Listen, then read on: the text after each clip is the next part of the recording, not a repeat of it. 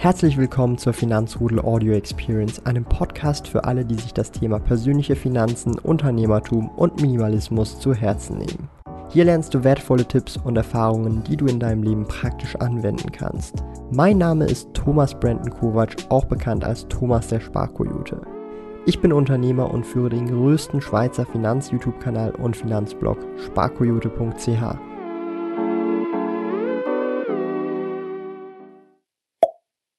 Heute möchte ich mit euch über das Thema Timing the Market, not Timing the Market sprechen. Sprich, Market Timing oder eben nicht Market Timing. Ich möchte da so ein bisschen aufrollen, was meine Meinung zu diesem Thema ist. Und schon mal vorweg, ohne Clickbait, ich bin fest davon überzeugt, dass Market Timing für die meisten Menschen, mich mit eingeschlossen, nicht funktionieren wird und in der Regel zu Verlusten oder zu einer sehr, sehr, sehr schlechten Rendite führen wird. Bevor wir aber loslegen mit diesem Thema, abonniert gerne diesen Kanal und betätigt die Glocke und dann seid ihr auch im Finanzrudel und verpasst in Zukunft keine Videos und Livestreams mehr, die regelmäßig stattfinden. Ich würde mich auf jeden Fall super freuen und auch die Community würde sich freuen, wenn ihr da am Start seid und der Reise zum Thema Finanzen und so weiter ähm, ja, beitretet.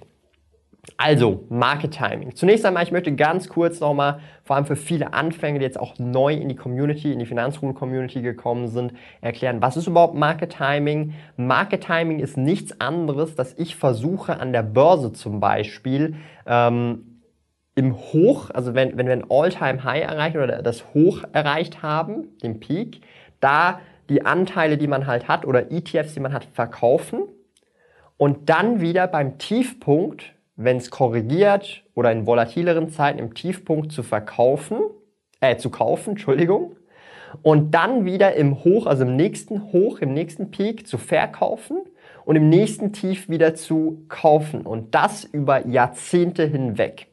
Wenn man das schaffen würde, historisch gesehen, würde man die beste Performance auf der ganzen Welt erreichen.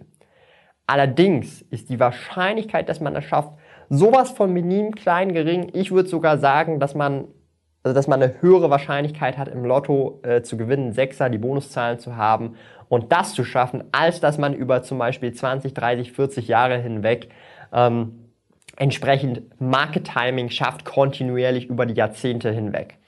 Und das ist Market Timing. Ich bin fest davon überzeugt, dass das nicht klappt. Es wird vielleicht eben Leute geben, die das schaffen, genauso wie es Leute gibt, die Lotto-Millionäre werden aber die Wahrscheinlichkeit ist so minim gering, dass für mich in meinen Augen diese Bet oder diesen, äh, dieser Versuch sich in meinen Augen auf jeden Fall nicht lohnt. Ich bin eher der Meinung, dass Time in the Market wichtig ist. Ja? Also der erste Punkt, also Time in the Market, not timing the Market. Und was meint man damit? Time in the Market ist im Prinzip auch sehr verbunden mit dem Thema Buy and Hold oder Dollar Cost Averaging. Vielleicht habt ihr diese beiden Begriffe auch schon mal gehört. Da kauft man regelmäßig zum Beispiel jeden Monat über Sparpläne, wenn man die Möglichkeit hat, oder über manuelle Einzelkäufe regelmäßig zum Beispiel einen bestimmten ETF nach, zum Beispiel den Vanguard FTSE All World. Und das macht man dann über Jahrzehnte hinweg. Oder man hat ähm, Sparpläne auf Einzelaktien, wie zum Beispiel auf Apple oder Amazon und kauft über Jahre hinweg jeden Monat durch den Sparplan mit einer fixen Summe dieses Unternehmen nach und baut somit seine Position auf. Das ist in meinen Augen ähm, ein Weg, wo man über 10, 20, 30 Jahre auf jeden Fall mit einer sehr hohen Wahrscheinlichkeit mit mehr Geld dasteht, als man ähm, Geld reingepumpt hat. Natürlich ist es auch da keine Garantie. Wir haben niemals eine hundertprozentige Garantie, dass irgendwas klappt. Aber wir haben hier auf jeden Fall eine viel, viel höhere Erfolgsquote, wenn wir langfristiges Buy and Hold betreiben. Wenn wir uns zum Beispiel den S&P 500 anschauen in den USA, ja, das ist äh, ein Indizes oder ein Index in den USA, wo wir die 500 größten Unternehmen drin haben aus den USA. Wenn wir uns das einfach mal anschauen, im Durchschnitt macht der Performance Index, also sprich Dividende inklusive Kursgewinne ähm, beides zusammen ungefähr brutto 10% pro Jahr im Durchschnitt über die letzten 50, 60 Jahre. Das ist einfach unglaublich. Heißt, wenn ich jetzt vor 50 Jahren angefangen hätte, jeden Monat eine fixe Summe da rein zu investieren, dann hätte ich da eine enorme Rendite bekommen und das in Anführungsstrichen relativ sicher oder im Verhältnis sicherer als Market Timing. Ja? Denn was beim Market Timing sehr oft passiert ist, man erwischt vielleicht einmal das Hoch, aber den Einstieg erwischt man nicht und meistens ähm, verkauft man dann nicht beim perfekten Hoch, sondern vielleicht auch ähm, einen Monat davor und jetzt kommt erst die richtig heftige Rallye und man macht eigentlich die wichtigsten Gewinne eigentlich gar nicht, weil man halt eben Market Timing versucht und das ist halt so ein bisschen der Punkt. Ein gutes Beispiel waren jetzt zum Beispiel auch die ähm, US-Wahlen.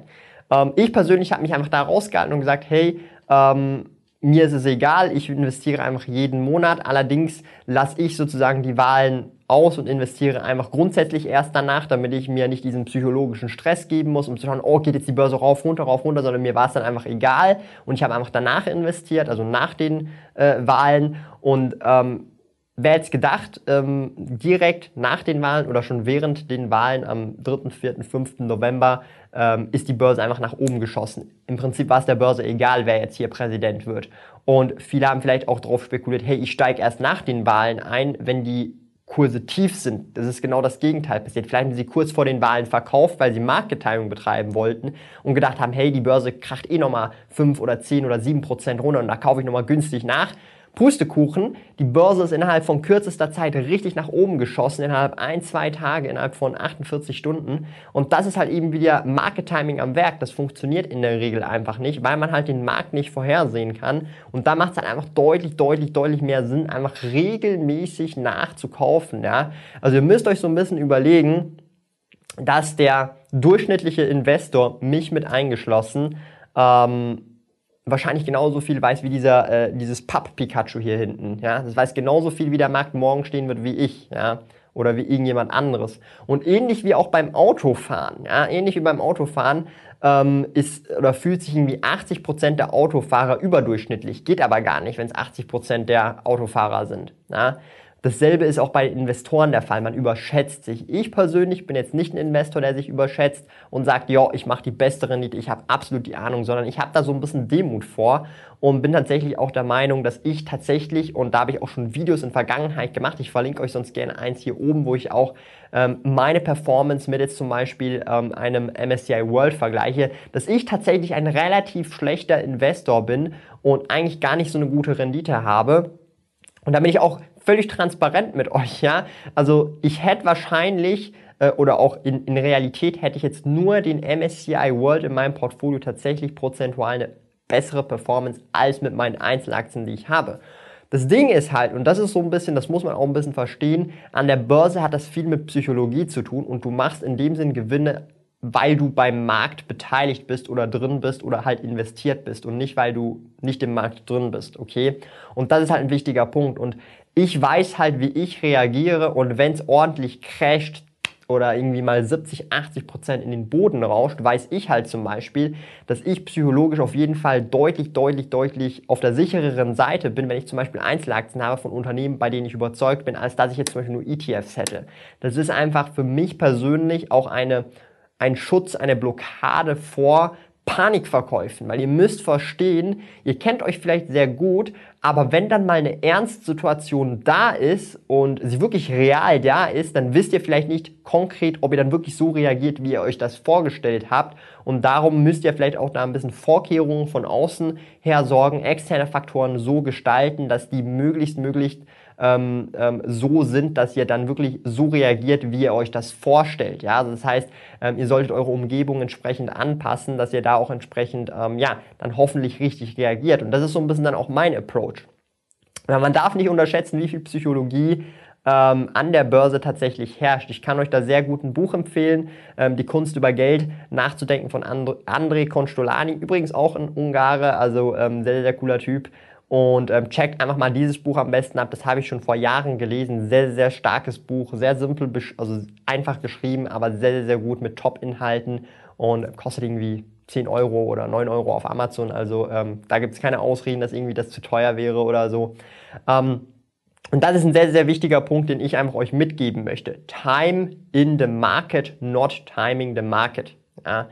Und es wird immer Ausnahmen geben, aber geht in diesem Case zumindest in meinen Augen davon aus, dass ihr nicht die Ausnahme seid, weil die Wahrscheinlichkeit einfach viel zu gering ist. Ja, also das ist halt ähm, wie beim Lotto-Spielen in meinen Augen. Und da sind halt, also die Wahrscheinlichkeit, dass du vom Blitz getroffen wirst, ist halt irgendwie zehnmal höher und das sagt halt schon relativ viel aus. Ich kenne niemanden, der vom Blitz getroffen worden ist und das müsste sogar zehnmal höher sein, die Wahrscheinlichkeit.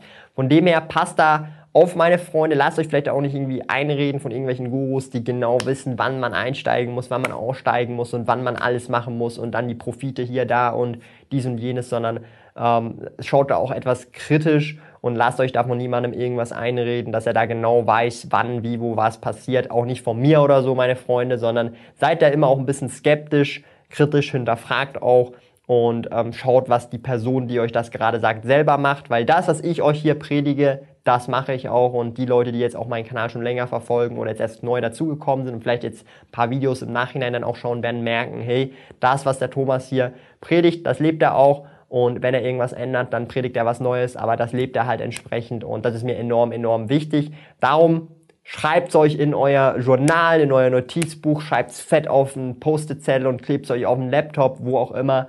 Time in the market, not timing the market. Ja? Und so werdet ihr in meinen Augen tatsächlich dann auch langfristig an der Börse vermögend über Jahrzehnte hinweg. Und nicht irgendwie get rich quick overnight. Ja?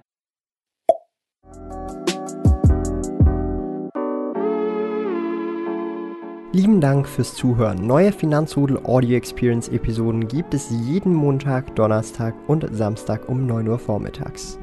Trete außerdem dem exklusiven Finanzrudel Community Club bei finanzrudel.ch/club und tausche dich mit tausenden Gleichgesinnten im Finanzrudel aus.